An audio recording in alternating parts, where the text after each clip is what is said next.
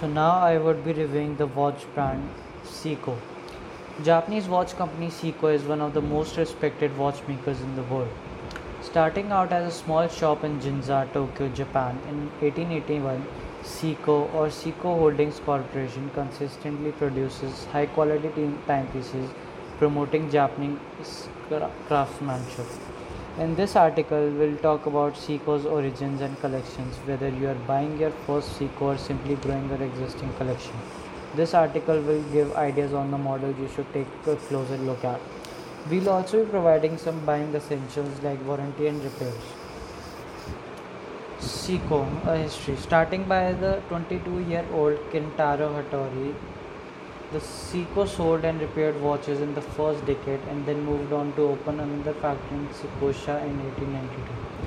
Seikosha was the place where Hattori started producing different timepieces from wall, wall clocks to the first ever pocket watch.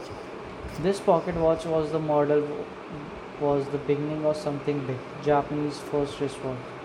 The year 1913 was very important year for the brand as, as it was the first time when Japanese made wristwatch made its debut. Called the Laurel, this is the period when Kentaro exhibited his skill.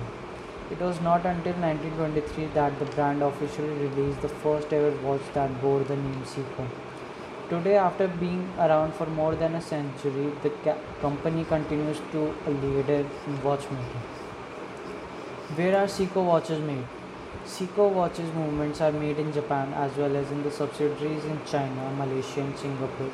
All the company's luxury watches such as, such as Grand Seiko are made in-house in Shizukuishi Watch Studio in Iwate, Japan. The Shizukuishi studio has a great website that not only shows the craftsmanship that goes behind the Seiko watches but also about the place itself and the craftsmen behind it.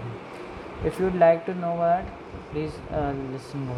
One article discuss uh, Seiko collection. The Seiko collected catalog composed of hundreds of watches. It's extensive. Below, we'll give you a peek at each of them to give an idea if you are looking to buy one. Seiko Astron collection, referred by Seiko as possibly the most intelligent watch ever made.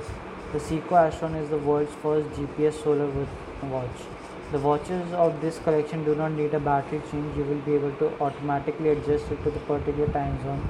It recognizes over 40 with a simple touch of a button. This collection which you can view here includes limited edition sports time. One is in collaboration with tennis superstar uh, Novak Djokovic watch with the black and gold color combination with the special minute markers that pay homage to the tennis point system. Love 15, 30, 40 and UTC codes on the bezel were the four cities in the world that have hosted the Grand Slam tennis tour- tournaments. Well, it is a good brand and I think that you must buy it.